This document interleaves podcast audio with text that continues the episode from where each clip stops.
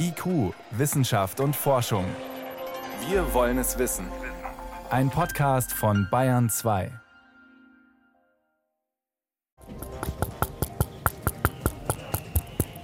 Ja, der klingt noch abgelöst. Es klopft Also und da muss klopft nur initiiert werden. Ja, ja. im weltberühmten Tempel von Angkor Wat in Kambodscha.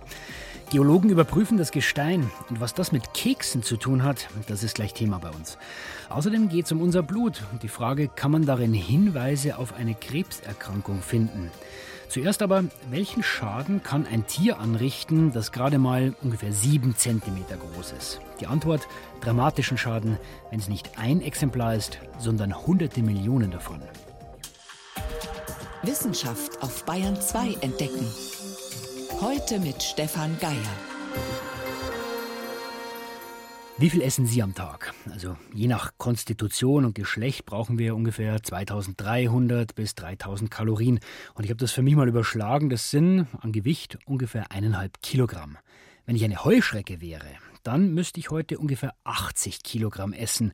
Die schaffen nämlich ihr eigenes Körpergewicht am Tag. Das klingt beeindruckend, wird aber schnell dramatisch, wenn die Tiere in Schwärmen übers, über ganze Landstriche herfallen, so wie jetzt in Pakistan. Da hat die Regierung sogar den Notstand ausgerufen wegen einer Heuschreckenplage. Genauso in Ostafrika, Somalia, auch Heuschreckennotstand. Und auch in den Nachbarländern Kenia und Äthiopien verdunkelt sich gerade der Himmel und die Menschen befürchten schlimme Folgen für die Landwirtschaft. Sie schlagen auf Töpfe, pfeifen, schreien, klatschen in die Hände. Die Menschen in der Samburu-Region in Kenia versuchen mit allen Mitteln, die sie haben, Heuschrecken zu vertreiben. Ausrichten können sie gegen die Riesenschwärme kaum etwas. Ich habe nie zuvor in meinem Leben Heuschrecken gesehen, erzählt ein älterer Mann. Als sie kamen, sahen sie aus wie große Wolken. Die Vereinten Nationen sprechen von der schlimmsten Plage in Kenia seit 70 Jahren. Auch die Nachbarländer Äthiopien und Somalia sind betroffen.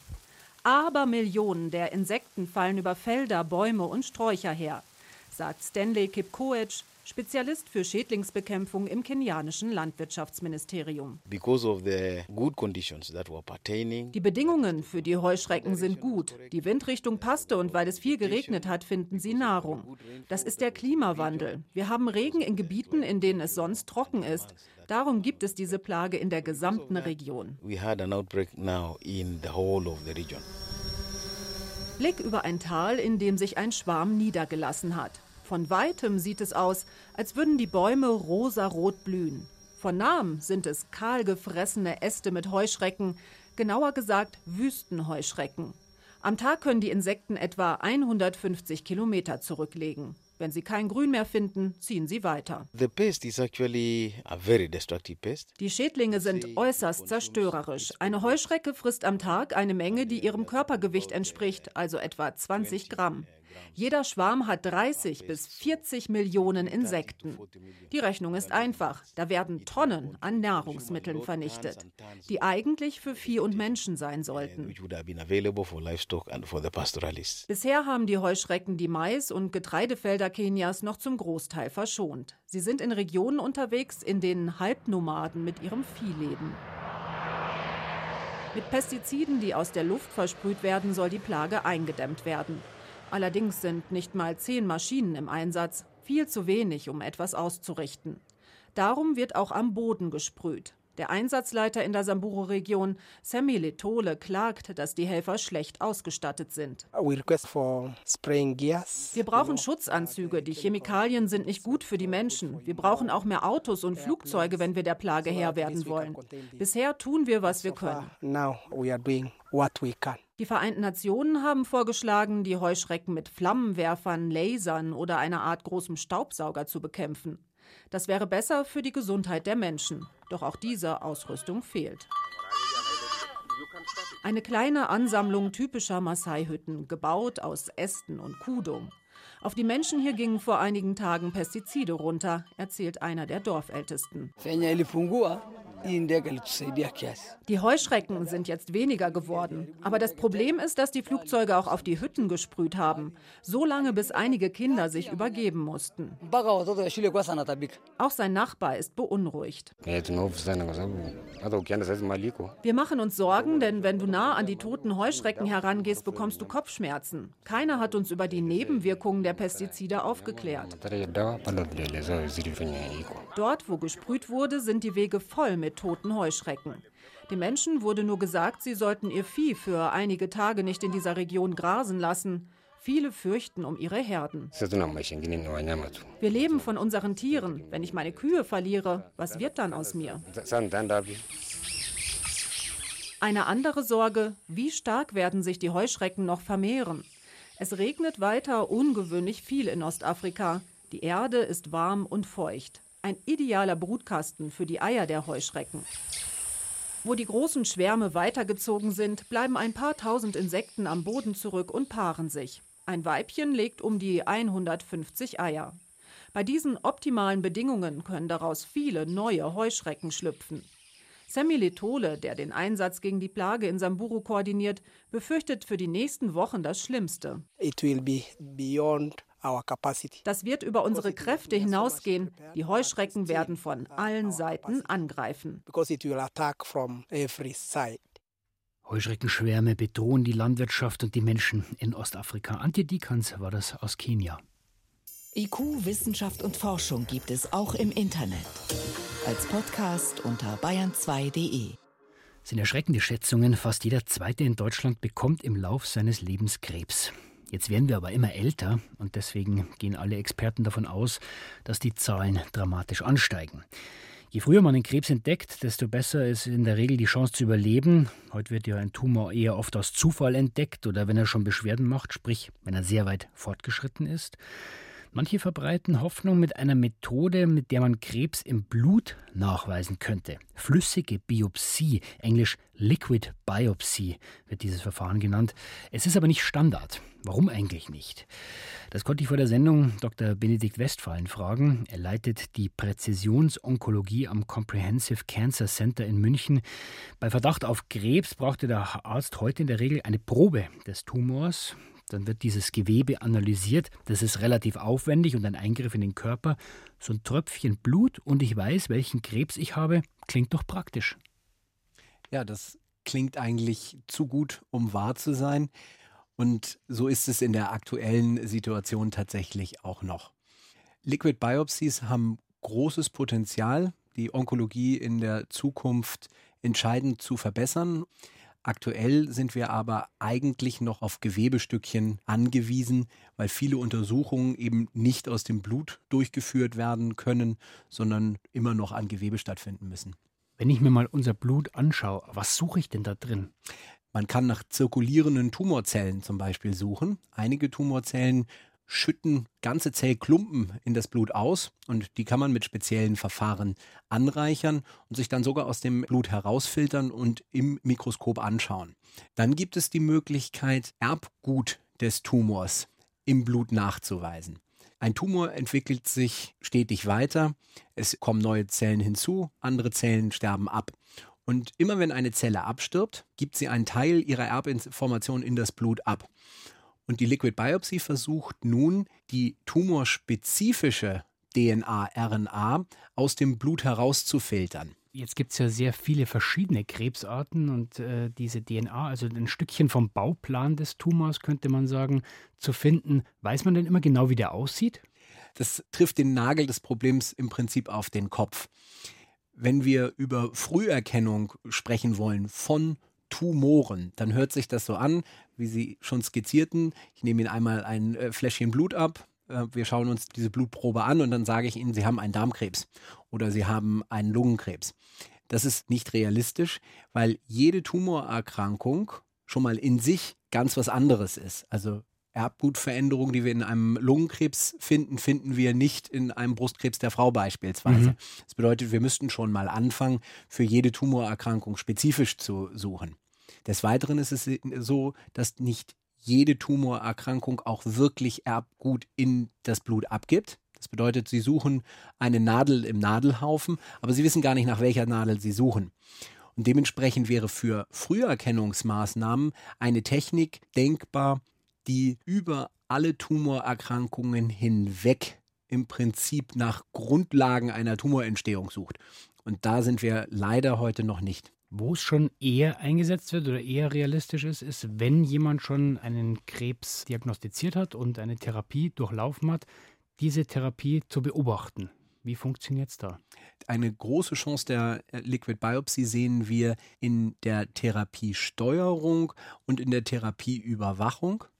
So ist es beispielsweise beim Lungenkrebs so, dass ein Lungenkrebs sich unter bestimmten Medikamenten, die sehr, sehr gut wirken, verändern kann, sodass diese Medikamente nicht mehr wirken. Also ich kriege eine Chemotherapie und mein Tumor verändert sich durch diese Therapie oder während der Therapie. Genau, in diesem speziellen Fall, den ich jetzt skizziere, ist es keine klassische Chemotherapie, wie man sie kennt, sondern ein zielgerichtetes Medikament, was sich gegen eine ganz spezielle Veränderung im Lungenkrebs wendet und dadurch setzen sie den Tumor unter Druck. Und Tumorerkrankungen sind perfekte Evolution. Wenn sie einen evolutionären Organismus unter Druck setzen, der wird verändert klüger, sich. der verändert sich, genau richtig. Und so kann es eben sein, dass dieser Druck dazu führt, dass es zu einer Veränderung in der Zielstruktur kommt, die Medikamente greifen nicht mehr. Und diese spezielle Veränderung in der Zielstruktur kann man gut im Blut nachweisen, weil man eben genau weiß, wonach man sucht. Und dann kann man ein anderes Medikament einsetzen, was dann wieder wirkt. Welche Rolle spielt das schon in Ihrer normalen Arbeit? Also beim nicht kleinzelligen Bronchialkarzinom ist das Versorgungsrealität. In anderen Erkrankungen haben wir diese Tür jetzt einen Spalt weit aufgemacht, aber ich erwarte, dass in den nächsten drei bis fünf Jahren da wirklich viel mehr im Sinne des Erkennens von Resistenzmechanismen auf uns zukommen wird. Gibt es auch ein Risiko, also dass ich mit so einer Analyse äh, etwas finde, ein Stückchen Bauplan, wie Sie gesagt haben, oder eine Zelle und es ist eigentlich gar nichts oder es ist nichts Schlimmes? Ja, dieses Risiko besteht. Wenn Sie diese hochsensitiven Techniken in Schrotschussmanier einsetzen, kann es sein, dass das Suchen auch zu fehlerhaften Ergebnissen führt. Dann sagen wir ihnen, wir haben eine Mutation gefunden, aber wir sehen gar keinen Tumor. Und dann sind sie beunruhigt. Ich weiß nicht, was ich ihnen mit dieser Information dann Gutes getan habe. Und am Ende wissen wir nicht, wie wir gemeinsam vorangehen. Und das ist eine der großen Gefahren, wenn man diese ganzen neuartigen Techniken vielleicht auch manchmal etwas ungefiltert ähm, auf den Markt wirft, ähm, dass man große Hoffnungen schürt, Patientinnen und Patienten in ihrer Not unter einer Tumorerkrankung eben auf diese neuen Techniken aufspringen, um dann mit Ergebnissen konfrontiert zu sein, wo selbst Experten ihnen nicht sagen können, was bedeutet das. Das heißt, es ist aber unrealistisch, dass wir in 20, 30 Jahren ähm, flächendeckend diese Analysen einsetzen, um Krebs früher zu erkennen, früher therapieren zu können? Ich kann mir durchaus vorstellen, dass wir die Liquid Biopsy in Zukunft ausbauen, die Bereiche, wo wir sie einsetzen, ähm, eben erweitern. Und da kann auch Krebsfrüherkennung eine Rolle spielen. Technische Überlegungen dazu gibt es. Aber es ist eben so, es wird komplex sein, mit diesen Techniken wirklich die eierlegende Wollmilchsau für alle Tumorerkrankungen erstellen zu können. Vielleicht Screening in Risikopopulationen, das ist etwas, was man sich gut vorstellen kann. Ja. Welche Chancen und welche Risiken liegen in der Liquid Biopsy? Das waren Einschätzungen von Dr. Benedikt Westphalen, Leiter der Präzisionsonkologie am Comprehensive Cancer Center in München. Vielen Dank für Ihren Besuch im Bayern 2 Studio. Vielen Dank, dass ich hier sein durfte. Bayern 2. Wissenschaft schnell erzählt. Das macht heute Priska Straub und los geht's mit der Frage, wie ansteckend ist eigentlich dieses neue Coronavirus? Ja, da gibt es durchaus widersprüchliche Meldungen. Zunächst hieß es ja, diese chinesische Mitarbeiterin aus Shanghai, die zu Gast bei der Firma Webasto in Stockdorf gewesen ist mhm. und dort Mitarbeiter angesteckt hat, die sei beschwerdefrei gewesen. Ja. Und jetzt stellt sich raus, das war unsauber recherchiert. Mit der Patientin hat man gar nicht direkt gesprochen. Die deutschen Behörden haben ihr jetzt hinterher telefoniert und es ist offenbar so, die Chinesin hat sich durchaus durchaus angeschlagen gefühlt. Sie hatte Kopfweh, Gliederschmerzen, hat schon Paracetamol geschluckt, dachte aber, das sei der Jetlag. Da muss man jetzt also ein wenig zurückrudern. Aber das heißt, es ist jetzt auch nicht ausgeschlossen, dass ich das Infizierte das Virus weitergeben, ohne mhm. dass sie selber was merken, ohne dass sie Symptome haben. Gar nicht. Also es gibt Hinweise aus China, dass es tatsächlich so sein könnte. Mikrobiologen kontrollieren deshalb auch die Viren der Patienten, die hier im Klinikum Schwabing behandelt werden. Sie züchten Zellkulturen an und was man mit Sicherheit sagen kann, wer mit dem Virus infiziert ist, der ist vermutlich auch ansteckend, selbst wenn er nur ganz leichte Symptome hat. Und was heißt dann leichte Symptome? Ja, ein bisschen Halsweh, man fühlt sich schlapp, man muss nicht mal Fieber haben. Also es kann sich wie eine ganz harmlose Erklärung anfühlen. Da muss man mit Hochdruck jetzt weiterarbeiten. Außerdem geht es um einen Mikroroboter, ein winziges U-Boot. Für die Badewanne? Viel kleiner, kleiner als der Durchmesser eines menschlichen Haares. Okay. Den hat das Max-Planck-Institut für intelligente Systeme in Stuttgart entwickelt. Der Mikroroboter kann zwar auch in Flüssigkeiten sich bewegen, aber er kann auch über flache, über gekrümmte Oberflächen gehen, mit 90 Körperlängen pro Sekunde, sogar sehr schnell. Und wie wird dieses U-Boot angetrieben, dieser Roboter? Akustisch wird er angetrieben durch Ultraschall. Das bedeutet vereinfacht, es gibt eine Luftblase im Inneren, die ist da eingekapselt und die reagiert auf das akustische Druckfeld der Ultraschallwellen. Mhm. Das heißt, diese Luftblase also pulsiert und schiebt den Roboter dann nach vorn. Bisher war das so, Mikroroboter, die von Ultraschallwellen angetrieben waren, waren sehr langsam und schwierig zu steuern. Das ist jetzt anders. Dieser Roboter, der kann sogar durch Blutgefäße dirigiert werden und dann ganz tief in den Körper eindringen. Und was soll er da machen? Zum Beispiel Wirkstoffe transportieren, Krebsmedikamente direkt zum Tumor bringen, zum Beispiel ganz ohne Nebenwirkungen. Denn so ein Ultraschallantrieb ist für den Körper harmlos. Dann ein kurioses Tier, der Grottenolm. Der gehört zur Ordnung der Schwanzlurche, bleichrosa, langgestreckt wie ein Aal und mhm. blind. Er muss nicht sehen können, er lebt in zerklüfteten Unterwasserhöhlensystemen und es ist schwierig, ihn unter natürlichen Bedingungen zu beobachten. Und Zoologen der Universität Budapest haben das jetzt geändert. Sie sind acht Jahre lang dem Grottenolm auf der Spur gewesen. Und die wollten ihn ins Aquarium holen? Im Gegenteil, sie haben die Tiere einzeln markiert, um sie dann ganz gezielt zu beobachten. Und was hat dann der Grottenolm Spannendes gemacht? Ja, das muss für die Taucher tatsächlich eher langweilig gewesen sein, denn so ein typischer Grottenolm, der tut gar nichts. Die meisten Tiere bewegen sich nicht mal, die brauchen auch sehr selten Nahrung. Die errechnete Durchschnittsgeschwindigkeit, die liegt bei fünf Metern pro Jahr. Pro Jahr. Das pro Jahr. spricht für ein gelassenes Gemüt. Ja, einer der Grottenolme, der saß sogar sieben Jahre an derselben Stelle. Da muss man sich natürlich fragen, ist das jetzt noch gelassen oder schon deprimierend? Vielen Dank, Priska Straub, für die Kurzmeldungen.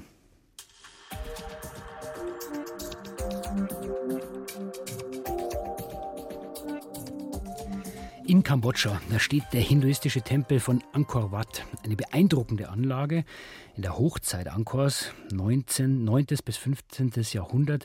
Da sollen hier bis zu einer Million Menschen gelebt haben. Übrig davon sind die Tempel aus Stein.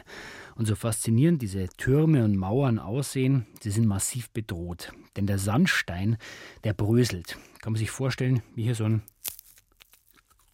Keks. Wenn man den ins Wasser tunkt, dann quillt er auch auf. Bei Sandstein ist es genauso.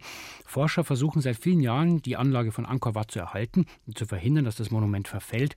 Das ist allerdings eine Mammutaufgabe. Und der seit über 20 Jahren auch ein Geologieprofessor aus dem Allgäu mitarbeitet.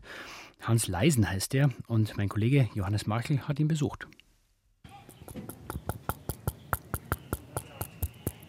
Ja, der ist, klingt noch abgelöst. Also da muss nur initiiert werden? Ja, ja. So klingt es sonst normal. Hören Sie den Unterschied? Der Ton ist heller. Ich höre nichts, ehrlich gesagt. Aber deswegen wird ja auch Hans Leisen der Tempeldoktor oder der Tempelretter genannt und nicht ich. Trotzdem finde ich es natürlich wunderbar, mit ihm hier oben zu stehen, auf einem der Türme des Angkor Wat. Wenn wir uns umdrehen, dann schauen wir hinüber zum Zentrum, zum Allerheiligsten, das zu Zeiten, da der Tempel erbaut wurde, nur der König selbst betreten durfte. Das ist doch großartig, oder? Der schönste Blick, den man haben kann in Angkor, finde ich. Bei uns heißt er der Domblick. Und natürlich sehe ich immer, wo wir schon überall gearbeitet haben. Also wir haben, sagen wir mal, um die 1000 der Apsara-Reliefs behandelt unten. Wir haben rund 100 von den Giebelreliefs, haben alle das gleiche Problem mit dieser Schalenbildung. Das ist das große Ding hier, ja. Schalenbildung auch an den Apsaras. Apsaras, das sind Figuren von tanzenden Schönheiten, wahrscheinlich Göttinnen, die überall im Tempelinnern zu finden sind. Viele von ihnen haben die Männer von Hans Leisen erhalten können, aber viele sind auch zerstört. Stichwort eben Schalenbildung. Wasser dringt in den Sandstein ein, dazu die extreme Sonne, Verwitterung setzt ein und zerstört über die Jahrhunderte Figuren und Reliefs. Die Apsaras drohen förmlich Schicht für Schicht abzubröckeln. Wenn die Schale abgefallen ist, dann hat man hinten ein ganz mürbes Material drin, das also richtig zerbröselt. Ein bisschen wie ein Blätterteig, ja. Unterstützt wird diese Blätterteigbildung noch von Fledermauskot, der über das Wasser in den Sandstein eindringt. Das Problem ist, wie Geologe Hans Leisen es nennt, die Dekoration. All die herrlichen Figuren und Ausschmückungen, die Einhörner, geflügelten Drachen und natürlich die berühmten Apsaras. Oder wie hier auf dem Turm, auf dem wir gerade stehen. Von unten war gar nicht viel zu sehen. Wenn man dann aber oben ist, sieht man, dass er absurd schlecht ist. Äh, ganz dramatisch. Hier wären überall Bildwerke gewesen früher. Sie sehen noch Reste hier vielleicht. Klassisch so ein Giebelrelief. Das ist immer umrahmt von einer Schlange. Da sehen Sie ja noch die Köpfe oder noch angedeutet ja, von der Schlange. Und da drin ist irgendeine mythologische Szene. Und hier ist nichts mehr da davon. Und dazu kommt, dass die Oberflächen so stark verwittert sind, dass man eigentlich mit den Fingerspitzen alles runterkratzen kann. Und daran arbeiten die Konservierer gerade. Sie klopfen und schauen, ob da irgendwelche Hohlstellen hinter der Oberfläche sind. Wir müssen also da hinten rein was verfüllen, um dort wieder sozusagen einen künstlichen Steingefüge aufzubauen und die Schale wieder anzubinden. Und wie macht ihr das? Mit Spritzen, mit flüssigen Mörteln. Und das macht das Team eben schon hier sehr, sehr gut. Seit über 20 Jahren. Und so ein Turm wie der hier, der dauert schon mal vier, fünf Jahre. Geholfen hat Hans Leisen übrigens seine Erfahrung aus Deutschland. In Franken gibt es einen Sandstein, erzählt er, der diesem hier in Angkor Wat sehr ähnlich ist. Weil Sandstein beileibe nicht gleich Sandstein ist. Deswegen ist Leisen auch nicht sonderlich gut zu sprechen auf die Kollegen, die vor ihm am Angkor Wat rumgedoktert haben. Die haben zuerst die biologische Patina runtergeschrubbt, dann einen für diesen Sandstein ungeeigneten Zement in die Hohlräume gefüllt und am Schluss noch alles luftdicht versiegelt mit Acrylharz. Früher war die ganze Denkmalpflege eigentlich vom wissenschaftlichen Herangehen eher dominiert von Chemikern, die also immer das ja, das Konservierungsmittel im Kopf hatten. Wenn man es mit der Humanmedizin vergleicht, mit der Medizin, ja, und nicht ausgebildet waren am Patienten. Und der Patient ist hier eben der Stein. Und der steht eben bei den Geologen im Zentrum. Jetzt müssen Leisen und sein Team erstmal das Acrylharz der Kollegen entfernen und den falschen Zement rauskratzen, bevor sie dann anfangen können, Reliefs und Figuren dauerhaft zu sichern. Ein Projekt, bei dem kein Ende abzusehen ist. Denn gerade mal die Figuren der Apsaras sind konserviert und der erste Turm wird seit vier Jahren bearbeitet. Aber alleine drei Außentürme warten noch. Dann fünf Türme im Zentrum des Tempels. Und dann muss vielleicht schon wieder von vorne angefangen werden. Der Angkor Wat ist größer als der Petersdom in Rom. Und es gibt so gut wie keine Fläche, die nicht verziert wäre. Über 1000 Quadratmeter feinste Reliefs, die Schlachten und mythologische Szenen zeigen. Dämonen und Götter, Streitwagen und Elefanten, eine Affenarmee und die Apsaras, die freundlichen Tänzerinnen. Mit ihrer Rettung hat Hans Leisen seine Arbeit hier vor über 25 Jahren begonnen. Er führt uns zu zwei Figuren, die ihm besonders am Herzen liegen. Und hier sehen Sie die zwei Freundinnen. Lieblich und freundlich, auch tolle Frisuren, tolle Geschmeide. Die sind doch schön, oder? Wunderschön. Und dann noch dieses himmlische Lächeln der Apsaras. Hans Leisen und seinen Leuten gilt es vielleicht ganz besonders, dem Tempeldoktor des Angkor Wat. Verhindern, dass der Stein zerbröselt. Johannes Marchel hat den Forscher Hans Leisen in Kambodscha getroffen. Und soweit war es das von IQ für heute. Am Mikrofon war Stefan Geier.